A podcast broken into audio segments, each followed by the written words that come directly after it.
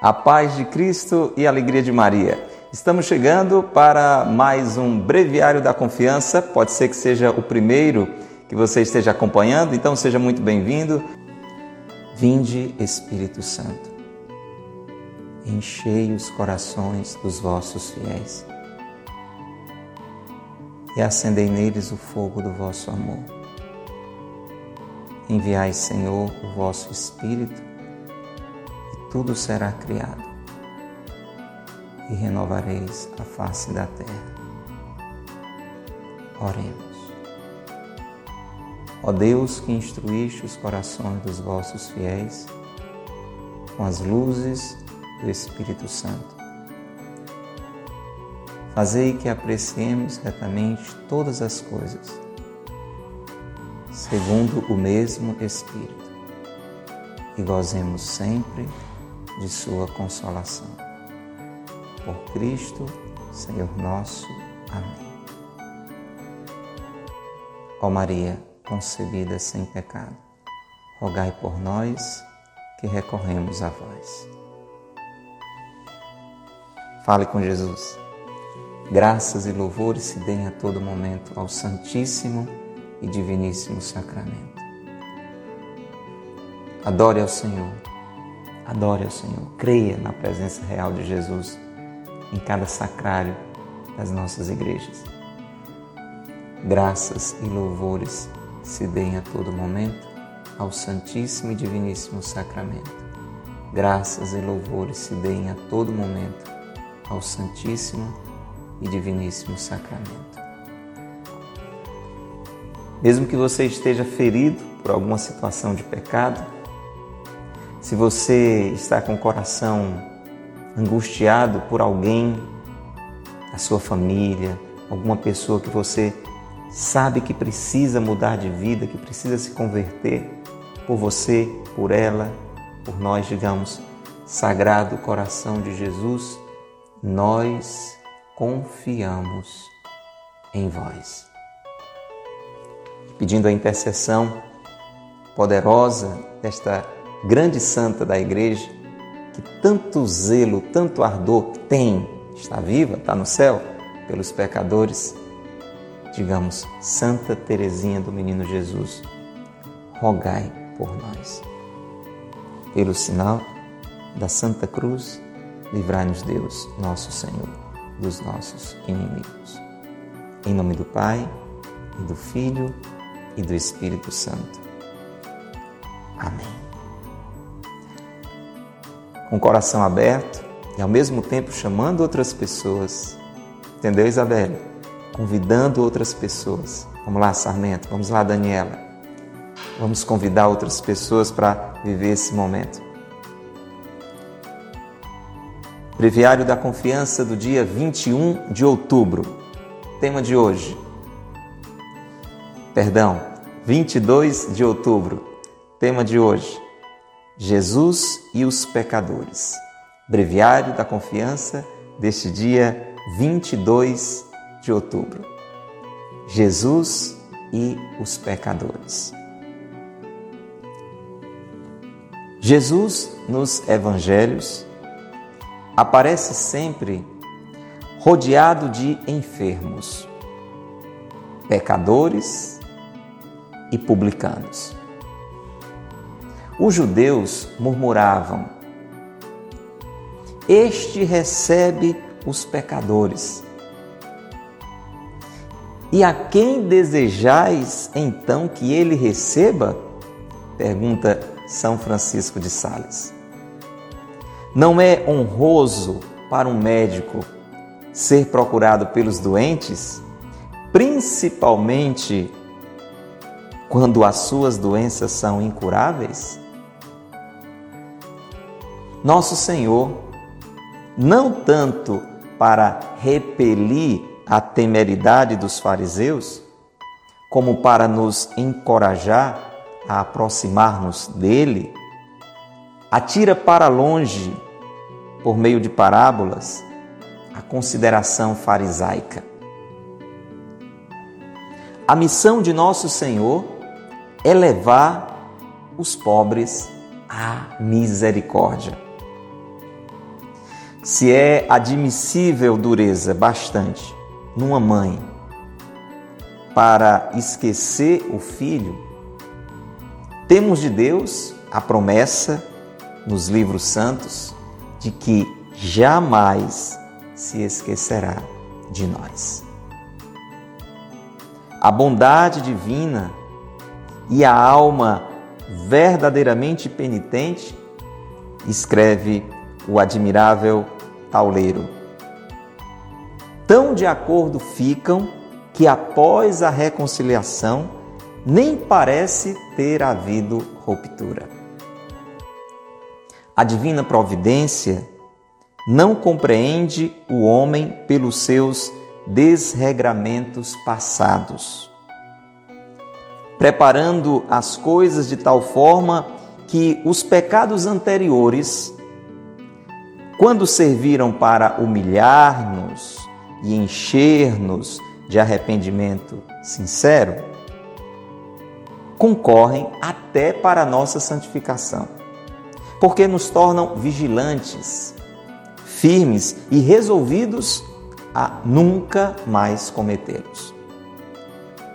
Comentando o texto de São Paulo, acrescentava Santo Agostinho: Aos que amam a Deus, tudo coopera para o bem, até os pecados. Sim, até os pecados, quando depois da queda nos levantamos mais sinceramente arrependidos e, sobretudo, vigilantes e resolvidos a nunca mais ofender ao Senhor. Quanta misericórdia! Jesus é Salvador. Vim para salvar o que estava perdido. Declara-nos Ele cheio de bondade. O pecador, pois, não pode nem deve desanimar. Não é Jesus o Cordeiro de Deus que apaga os pecados do mundo? Confiança. Confiança que página linda, essa do Breviário da Confiança deste dia 22 de outubro, dia de São João Paulo II. Antes da gente entrar mais ainda nesta reflexão, sem sair da oração, eu quero que você que está nos acompanhando ao vivo nos dê um retorno se a imagem e o som estão estáveis, estão chegando bem. A gente está usando uma conexão de dados móveis, porque a nossa estava com problema, a nossa internet local, e eu não quero correr o risco de reativá-la e a gente ter uma interrupção, a não ser que seja necessário. Está bem? Está chegando aí a informação até você, uma boa imagem, um bom som? Glória a Deus. Então a gente vai continuar. Meu irmão, minha irmã, hoje Monsenhor Ascânio, autor do Breviário da Confiança, está recordando para mim, para você, uma das verdades mais consoladoras que Jesus veio nos revelar. Ele que é a verdade. Jesus disse: Eu sou a verdade. Então, a certeza da misericórdia de Deus, ela enche o nosso coração de confiança. Porque nós corremos um risco muito grande diante dos nossos pecados de nos afastarmos ainda mais de Deus. Quando nós pecamos, de Deus nos afastamos. Coloca isso no seu coração. Não é Deus que se afasta da gente, somos nós que nos afastamos dele. Somos nós que o agredimos com o nosso pecado, nós o agredimos e nos ferimos. Agredimos a Deus porque Deus quer tanto o nosso bem não que a gente pode diminuir Deus, ferir a Deus diretamente, mas Deus se sente ferido, Deus se sente agredido por ver o mal por nós cometido e saber o quanto nós seremos por conta disso atingidos. Você entende?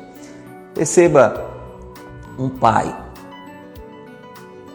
Se algo não acontece diretamente com ele, mas acontece com um filho que ele ama muito, o pai sente, é ou não é? Se um filho fica doente, o pai sente. É ou não é verdade? Você concorda comigo? Quando um filho fica doente, é o filho que está doente, mas o pai sente. Então, é, é dentro dessa realidade que nós podemos perceber a, a agressão que é para Deus o pecado. Nós que temos filhos, nós também fazemos muito essa experiência. É ou não é, Adriana? Não é, Gracinha? Nós sabemos o que é bom para o nosso filho, nossa filha, pela nossa própria experiência de vida, não é? Normalmente deveria ser assim. Os pais, mais velhos que os filhos, viveram mais, tiveram mais experiências, então acabam acumulando sabedoria. E nós dizemos para eles, nós damos recomendações para eles. E como a gente fica entristecido quando observa escolhas erradas que eles fizeram? E mais ainda quando eles estão sofrendo por aquelas escolhas que eles fizeram. Eles estão sofrendo pelas escolhas que fizeram, mas nós sentimos as suas dores. Nós sentimos a sua dor por conta do nosso amor. Eu estou nessa introdução deixando isso claro para a gente entender esta realidade da nossa relação com Deus no que diz respeito ao pecado. Porque a gente já começa a ter uma compreensão errada quando nós pensamos que Deus, porque nós pecamos, fica com raiva da gente. E Deus quer nos castigar. E Deus quer nos punir. Porque nós o desobedecemos. E isso está totalmente errado. O que incomoda a Deus no nosso pecado é ver o quanto nós seremos prejudicados, porque Ele nos ama. A prova disso é que Deus fará de tudo para tocar o nosso coração, para convencer o nosso coração do nosso pecado, para que nos arrependamos e voltemos a estar com Ele, lado a lado. Jesus, ele veio para que eu e você entendêssemos isso, porque havia uma compreensão muito, muito distorcida dessa realidade.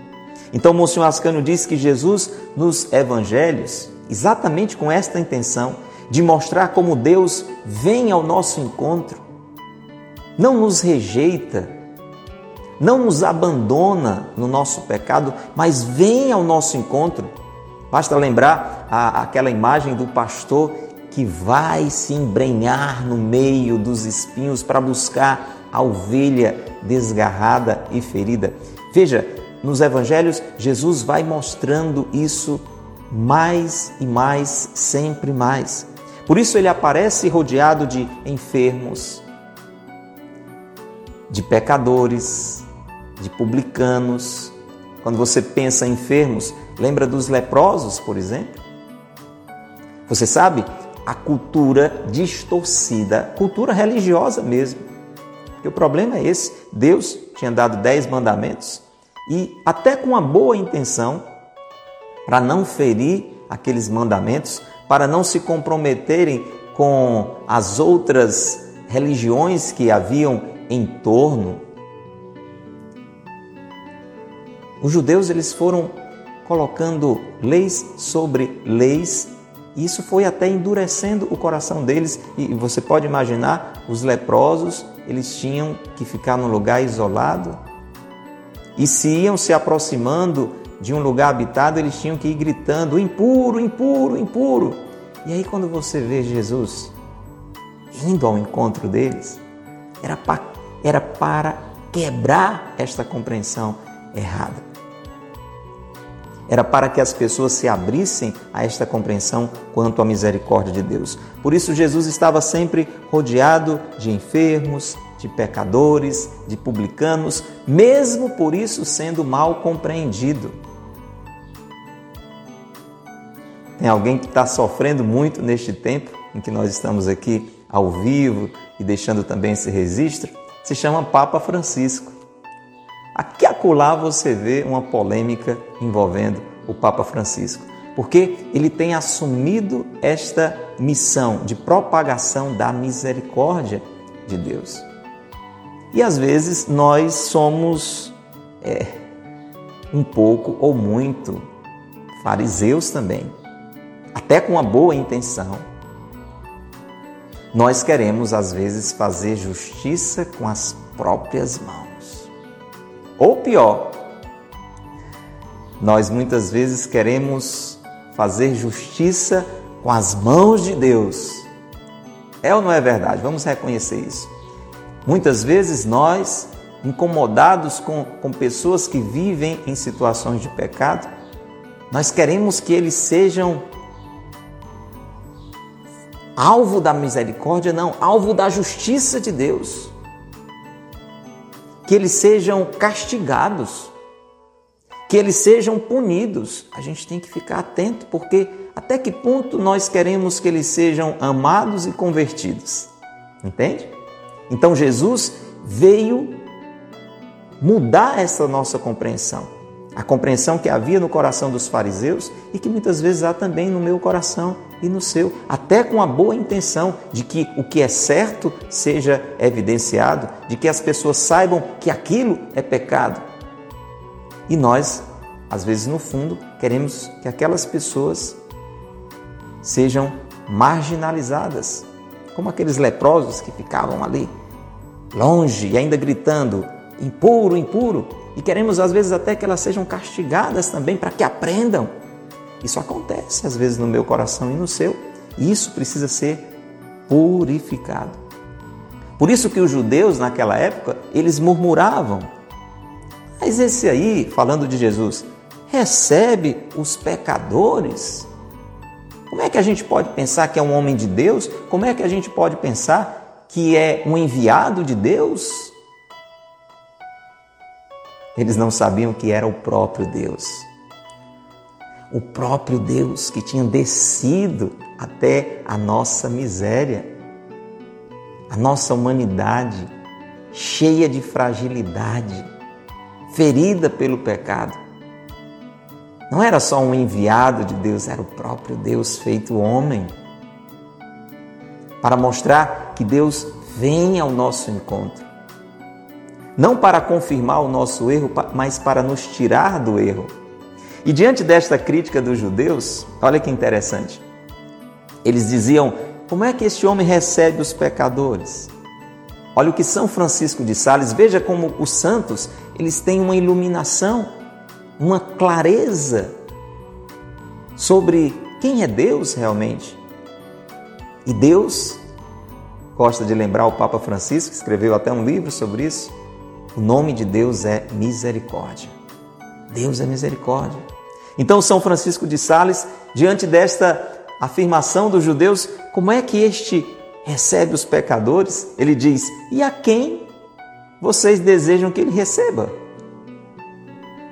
Não é uma honra para um médico ser procurado pelos doentes?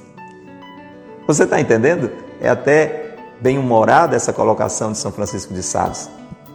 Seria a mesma coisa, ele quer dizer, estranhar que Jesus se aproxime dos pecadores, receba os pecadores, seria a mesma coisa de que eu e você estranhássemos um médico recebendo doentes. Mas que coisa estranha! O que foi que aconteceu? Eu fui no consultório do doutor Fulano, estava cheio de doentes lá. Mas que absurdo isso! Como é que ele, um doutor, recebe doentes? Veja ao ponto que a gente chega. Gente, porque isso não é coisa lá dos judeus daquela época. Isso acontece com a gente. Você já teve alguma experiência assim? Pode ter acontecido com você. Ou você foi a vítima, ou você foi aquele que vitimou alguém. A cena é a seguinte: não é tão rara de acontecer. Não é tão rara de acontecer. Você, você vai ver que não é tão rara de acontecer. Você está na missa, você tomou banho, né? se arrumou. Aquele dia que você amanheceu com vontade de ir para a missa. Né?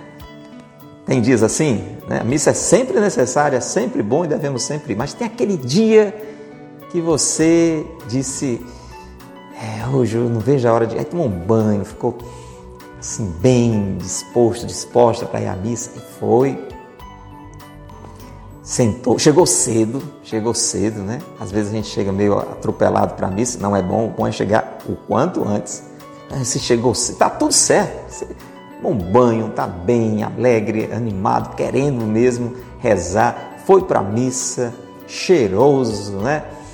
E aí sentou, até nem tinha muita gente, né?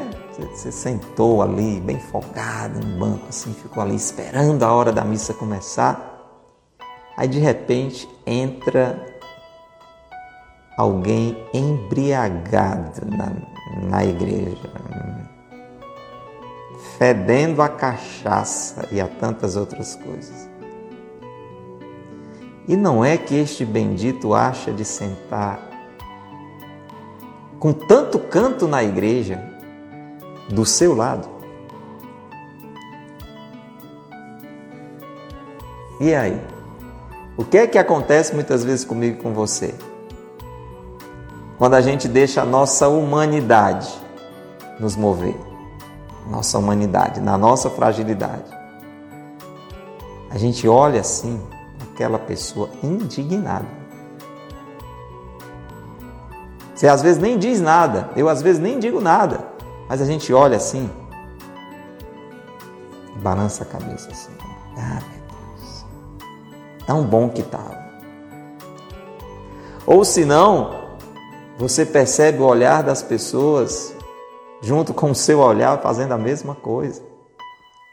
Eu estou dando esse exemplo, mas às vezes acontece de uma forma mais sutil. Não é alguém que está embriagado, não é alguém que está fedendo, mas entra na igreja aquela pessoa que todo mundo sabe que tem uma vida errada, que tem uma vida desregrada. Ou porque vive em adultério, ou porque vive a sua sexualidade de uma forma desorientada, ou porque é um ladrão sem vergonha que todo mundo sabe que aproveita e se corrompe e faz tudo que não presta para enriquecer. E aquela pessoa entra ali na igreja naquele dia. O que é que vem ao meu coração e ao seu? Muitas vezes. Vamos ser sinceros. A gente fica indignado. A gente pensa lá no nosso interior, como é que essa pessoa não tem consciência? A gente pode até nem dizer, mas a gente pensa nisso. É ou não é, Sabrina? Acontece isso. A gente fica com a sensação de que aquela pessoa não é digna de estar ali. Pode ser até que se a gente tiver uma pessoa íntima do nosso lado, a gente comente com ela. Como é que, como é que não tem consciência, não é? Um absurdo. Nós precisamos deixar que esta página de hoje do Breviário da Confiança sirva também para esta purificação do nosso coração com relação a esse tipo de atitude. Porque aquela pessoa está no lugar certo. A igreja é o lugar de doentes que querem ficar curados. Eu e você vamos para a igreja não porque nós somos dignos. A gente diz isso, né? Não, Sussu, quando a gente entra na fila da comunhão, o que é que a gente diz? Senhor, não sou digno. E não é mesmo.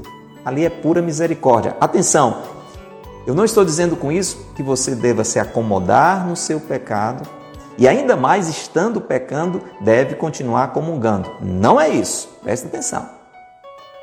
Eu estou dizendo que é na igreja exatamente que nós podemos ser alcançados pelo amor de Deus, pela misericórdia de Deus e ter a nossa vida transformada. O problema é que a gente quer fazer isso do jeito errado, dando lições de moral. Quantas vezes, eu volto a dizer, com a melhor das intenções. A gente tenta trazer alguém para Deus através de acusações, apontando o dedo para a pessoa reclamando, jogando na cara dela todos os seus defeitos, todos os seus pecados. Falando com um tom de, de acusação, com um tom até de agressão. A gente faz isso às vezes dentro de casa, com pessoas da nossa família. A intenção é boa, mas o jeito é péssimo. Desse jeito, sabe quando é que essa pessoa vai se aproximar de Deus? Nunca. Nunca.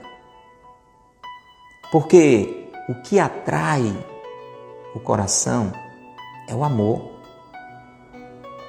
E Jesus veio exatamente assim. As pessoas esperavam a vinda do Messias como aquele que vinha com uma força para derrubar todo o mal, para destruir toda a maldade. E por isso elas tinham dificuldade de entender que ele tinha vindo como uma criancinha, frágil, lá em Belém. Ali era um gesto tremendo de amor, de misericórdia, para que nós nos abríssemos a esta aproximação. Você já pensou se a vinda de Jesus tivesse sido diferente, né? As pessoas ali na sua vida de pecado, fazendo tudo que era errado, e de repente um trovão e aparecia um Deus em chamas lá no céu, com um cetro de ferro, dizendo: Agora todos mudem de vida. As pessoas iam ter medo. E aquelas que mudassem de vida iam, iam mudar de uma forma mentirosa, porque estariam assustadas, apavoradas. Elas não iriam se aproximar deste Deus terrível, justiceiro, mas de uma criancinha. Depois de um homem simples, filho do carpinteiro, mas cheio de uma sabedoria que não podia vir deste mundo. Mas de um homem que deixava as criancinhas se aproximarem, as abençoava, de um homem que não julgava, mas compreendia, se aproximava, atraía e salvava, era mais fácil se aproximar. Então Deus, mesmo sendo o Todo-Poderoso, se manifesta como Todo Amoroso. É isso que a gente vê Jesus fazendo. Veja, por exemplo, a conversão de Zaqueu. Vamos pegar a conversão de Zaqueu. Presta atenção, Antônio. Vânia, escuta. Porque a gente precisa aprender isso para viver a nossa missão, porque Jesus quer que a gente continue fazendo o que ele fez. Ele disse: Amai-vos uns aos outros. Como eu vos amei, do jeito que eu fiz, façam do jeito que eu fiz. Olha lá, Zaqueu, safado, sem vergonha, ladrão, aproveitador. Está lá o baixinho em cima do sincômoro, de curioso, vendo Jesus passar.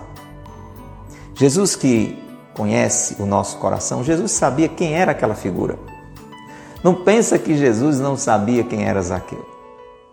Jesus, homem, mas Deus. Perfeitamente homem, plenamente Deus. Jesus conhecia, sondava os corações. Então Jesus sabia quem era aquele baixinho ali, sem vergonha. O que é que Jesus faz quando observa a curiosidade de Zaqueu? Jesus poderia, com toda autoridade, dar a lista dos pecados de Zaqueu. Jesus poderia ter olhado e ter dito, como eu e você muitas vezes somos tentados a fazer: Ô, oh, Pedaço de gente, o que é que você está fazendo aí? Vai criar vergonha, rapaz. Vai ver se muda de vida. Faça aí como algumas pessoas aqui estão começando a ter uma vida mais honesta, rapaz. Você pensa que eu não sei que você tá, tá, tá, tá, tá. Jesus podia fazer isso? Ele sabia a lista completa, a ficha corrida de Zaqueu? Sim. Mas só que Jesus sabia que isso não ia mudar o coração daquele homem. O que é que Jesus faz? Jesus ama. Jesus diz uma coisa louca absurda, sem sentido. Ô Zaqueu, desce daí, porque hoje eu vou para a sua casa. Hoje eu vou comer com você, com a sua família, na sua casa. Meu Deus. E isso, presta atenção, inclusive correndo o risco que, com certeza, ele sofreu as consequências das pessoas dizerem: Deus, ele disse que vai para casa de Zaqueu. Que absurdo! Talvez até algumas pessoas que estavam começando a se animar ali para seguir Jesus podem ter desistido. Não, eu não, não vou mais andar com esse homem, não. Olha com quem é que ele vai comer, com Zaqueu. E foi essa atitude de amor que a Zaqueu transformou. Não precisou Jesus jogar na cara dele os pecados. Zaqueu reconheceu e se arrependeu e disse que ia reparar toda a bagunça que vinha fazendo na vida, porque ele se sentiu amado,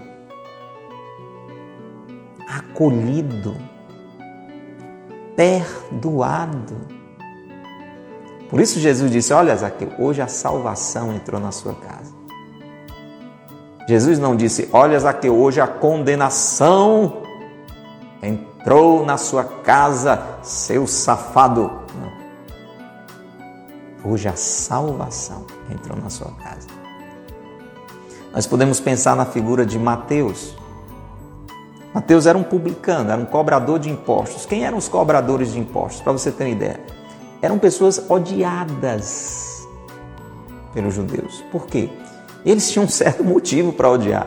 Porque eles eram judeus que se submetiam ao Império Romano para explorar os seus irmãos judeus.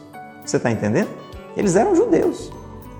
Mas para se beneficiar, eles se vendiam e exploravam os próprios irmãos. Então eles eram odiados. Porque era uma atitude cruel, uma atitude de indiferença com, com a sua própria nação. Você ser é, explorado por um romano já é ruim, mas você ser explorado por alguém do seu povo. Pois é, Mateus era um desses. E ele está ali na coletoria de impostos, ele está ali na banca dos impostos. E quem chega lá? Jesus. O que é que Jesus faz quando chega lá, pertinho de, de Mateus? Jesus chega lá, naquela banca de impostos, cruza os braços assim e faz daquele jeito que eu e você tantas vezes fazemos balança a cabeça, olha para ele e diz: Rapaz, mude de vida, rapaz. Você está vendo que isso aí não está certo. Isso aqui vai lhe levar para o inferno, Mateus. Crie vergonha, Mateus. Você fazendo isso com seus irmãos, Mateus. E aí começaria aquele, aquele sermão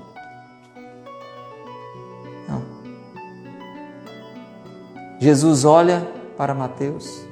Você pode imaginar o olhar de Jesus. O amor com que Jesus olhou para Mateus, porque Jesus sabia do que Mateus era capaz. Jesus sabia do bem que Mateus era capaz, não do mal que ele estava fazendo, que ele sabia. Ele estava vendo. Cobrador de impostos. Mas Jesus sabia como ele poderia se tornar se ele se deixasse amar. É este o necessário olhar que Jesus quer nos ensinar. E Jesus olha para Mateus com um olhar de amor. Com certeza, Mateus entendeu tudo naquele olhar, não precisou nem de muitas palavras, e Jesus disse só para ele: Vem, Segue-me. Talvez você possa fazer isso com tanta simplicidade, chegando para alguém que você sabe que está tendo um, uma vida tão desorientada e sem fazer muitos discursos, talvez dizer: é, Vamos para a missa hoje?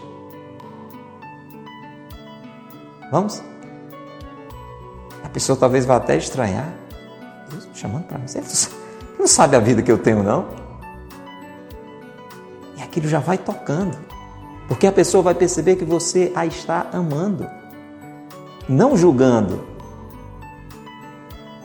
Talvez você possa promover uma grande conversão numa atitude de amor, convidando alguém para um grupo de oração. Hoje tem grupo de oração. Vamos? É bom demais. É uma benção. A pessoa vai se sentir amada, acolhida, valorizada e não condenada. Então, esta é a pedagogia, é o ensinamento que o Mestre, que o Senhor quer que eu e você acolhamos. E Jesus fazia isso não para implicar com, com esses exageros dos fariseus. Ele fazia isso, diz o Monsenhor Ascânio, para nos encorajar a nos aproximarmos dele. Jesus jogava fora toda esta compreensão errada com relação à justiça de Deus e colocando no nosso coração a compreensão sobre a misericórdia de Deus através de tantas parábolas. A gente citou a da ovelha, tem a da moeda. Mulher encontra a moeda, chama todo mundo, faz uma festa. O filho que joga fora a herança do pai, que é recebido, é abraçado, é acolhido, é perdoado. Jesus contava essas parábolas para que houvesse esta purificação do coração, também pela conversão dos fariseus. A missão de Jesus, que é a minha missão e a sua, é levar os pecadores à misericórdia. A nossa missão não é levar os pecadores para o inferno, gente. A começar de nós. Levanta a mão aqui quem precisa da misericórdia de Deus. Vamos lá. Levanta a mão aí quem precisa da misericórdia de Deus. Celi, Paula, você precisa? Rejânia, quem precisa da misericórdia de Deus, levanta a mão aí. Essa mesma misericórdia, eu já sou o primeiro. Essa mesma misericórdia que eu preciso, muita gente precisa também. Essa misericórdia de Deus eu preciso acolher e a muitos oferecer. Entendeu, Luana? Entendeu, Daniela? Entendeu, Patrícia? Esta misericórdia divina que eu preciso, é necessário que eu a possa acolher e a muitos oferecer. O problema é que a gente quer só para a gente, né? Para a gente a misericórdia, para o outro a justiça. Para a gente a misericórdia, para o outro a justiça. Não, assim não dá certo, né? Assim é injusto. A misericórdia é para todos. A palavra de Deus insiste tanto nisto, e o Monsenhor Ascani hoje traz também esta recordação, que nós temos na Sagrada Escritura, para que eu e você não tivéssemos nenhuma dúvida, uma comparação assim absurda para dizer, mesmo se uma mãe fosse capaz de desprezar, rejeitar, abandonar o seu filho, Deus diz: Eu não seria. Deus pega um, um exemplo máximo de amor que a gente conhece, que é o amor de mãe, para dizer: O meu amor ainda é maior, muito maior, infinito infinitamente maior. E aqui nós temos também é, um ensinamento maravilhoso de um frade dominicano alemão, né? um homem santo que viveu lá na antiguidade, Tauleiro, Johannes, né? em alemão, né? mas ficou mais conhecido com o nome mais no espanhol, Juan Tauleiro, em que ele diz assim: a bondade divina e a alma penitente, quer dizer, a alma arrependida, porque é importante, viu, gente? Nessa história todinha é indispensável o arrependimento. A vida de Zaqueu mudou porque ele se arrependeu. A vida de Mateus mudou porque ele se arrependeu. Porque senão a gente pega a misericórdia de Deus, joga no lixo quando a gente entende errado também. Ah, Deus é misericórdia, por isso eu vou continuar aqui nessa vida de pecado. Ah, entendeu? Tudo é errado. Não é isso. Você pegou a misericórdia, jogou fora. Pegou o sangue de Jesus, jogou no ralo. Desperdiçou a misericórdia. Não. Precisa arrependimento. Então, Juan Tauleiro diz o seguinte: este frade dominicano alemão, a bondade divina, a misericórdia e a alma verdadeiramente arrependida ficam tão próximas que após a reconciliação nem parece que havia se rompido a união. Olha que coisa linda. Por mais que eu tenha cometido pecado, se eu me arrependo e se por Deus eu sou perdoado,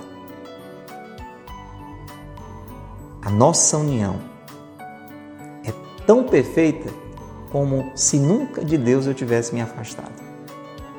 Olha que obra linda da misericórdia de Deus. Para dizer, por mais que eu e você estejamos em uma situação de pecado, tudo, tudo pode ser por Deus restaurado. Gente, essa é uma palavra animadora para mim, para você, com certeza também. Se você está vivendo uma situação assim, ou se você conhece alguém que está vivendo uma situação assim, pode ser seu esposo, sua esposa, seu filho, sua filha, algum amigo, alguma amiga que você olha e vê que aquela pessoa está com uma vida totalmente desorientada, Deus pode tocar e transformar o coração de qualquer pessoa, desde que, desde que ela se abra. E Deus vai fazer de tudo para ela se abrir, e Deus pode usar muitas vezes a mim e a você para que ela se abra, se eu e você fizermos do jeito certo. Não com atitudes de acusação, mas com atitudes de amor, de salvação. A divina providência não compreende o homem pelos seus desregramentos passados, preparando as coisas de tal forma que os pecados anteriores, quando serviam para nos encher, agora eles vão concorrer para a nossa santificação. Olha, olha como a providência de Deus é maravilhosa vai usar dos nossos próprios pecados para que sejamos santificados. Como é isso? Como assim? Deus pode tudo. E Deus vai lançar graças para, primeiro, que eu perceba o meu pecado, com o seu amor, usando de situações, talvez mesmo pelo sofrimento que eu tenha que passar por conta daqueles pecados. Deus vai mover situações, mover pessoas, mover meu coração, vai mandar graças, graças, graças, para que eu perceba o meu pecado. Depois Deus vai mandar graças, graças, graças, para que eu me arrependa do meu pecado. Tudo é graça de Deus, você está entendendo? Não é que eu simplesmente me dou conta que aquilo é pecado, é uma graça. Deus ilumina o coração do pecador com o seu amor. Ele percebe. Depois, outra graça leva a um arrependimento. E Deus vai continuando nesta obra a ponto de acontecer isso que Santo Agostinho dizia: Aos que amam a Deus, tudo coopera para o bem, até os pecados. E aqui o Monsenhor Ascânio explica um pouco antes em, em que sentido. Olha, ele diz assim: aqueles pecados dos quais nós fomos perdoados, eles vão nos tornar mais vigilantes. É ou não é verdade? Você conhece o seu ponto fraco.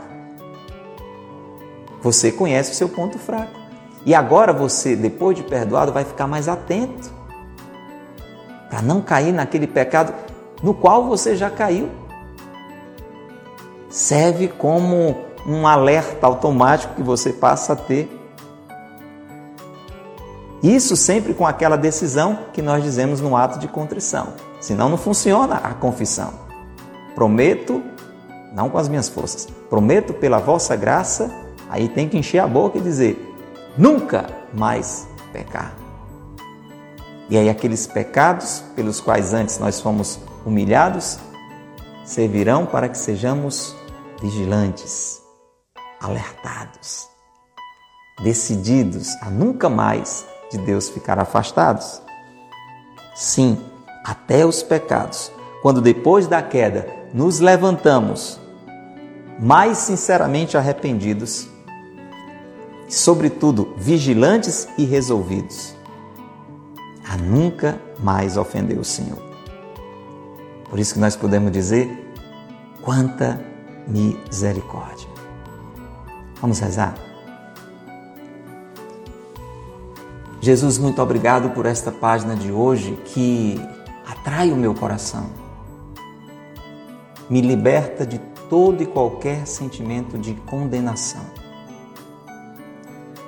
Eu entendo, Senhor, que o Senhor não quer nos condenar. O Senhor não veio para nos condenar, o Senhor veio para nos salvar, para nos amar, para nos resgatar, para nos salvar, para nos santificar. Jesus, tu és o nosso Salvador, que veio para salvar o que estava perdido. Foi o Senhor mesmo quem disse. Por isso, Senhor, nós não queremos desanimar por conta dos nossos pecados, mas queremos nos abrir à tua misericórdia. Por isso, Senhor, nós não queremos mais condenar a ninguém, achar que qualquer pessoa esteja perdida, condenada, mas tudo fazer em teu nome, como nossa missão de salvação para resgatar no amor, sem condenação, aquele irmão. Jesus, tu és o Cordeiro de Deus que tira o pecado do mundo. Tira o pecado do meu coração, como o Senhor fez com Zaqueu, como o Senhor fez com Mateus, como o Senhor fez com Maria Madalena, com tantos homens e mulheres que se abriram ao toque do teu amor. Senhor, também eu quero te apresentar pessoas que estão em situações de pecado, pessoas que eu conheço, pessoas com quem eu convivo. Você pode fazer isso agora no íntimo do seu coração. Lembre de pessoas, lembre com amor. Não lembre com julgamento. Se é alguém da sua família, se é alguém do seu círculo de amizades, coloque agora diante de Jesus. Diga: Jesus, encontra um jeito, Jesus, tu podes tudo. Usa-me, peça, usa-me, dai-me a sabedoria.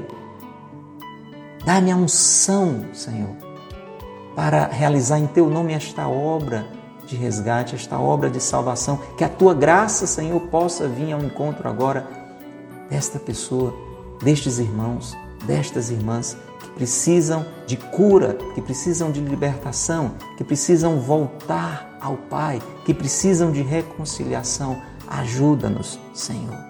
Unge-nos, Senhor. Move-nos, Senhor. Tu és o Cordeiro de Deus que tira o pecado do mundo e nós confiamos em vós. Sagrado e misericordioso coração de Jesus, nós confiamos em vós. Pai nosso que estais nos céus, santificado seja o vosso nome. Venha a nós o vosso reino. Seja feita a vossa vontade, assim na terra como no céu. O pão nosso de cada dia nos dai hoje. Perdoai-nos as nossas ofensas, assim como nós perdoamos a quem nos tem ofendido. E não nos deixeis cair em tentação, mas livrai-nos do mal. Amém. Em nome do Pai, e do Filho, e do Espírito Santo. Amém.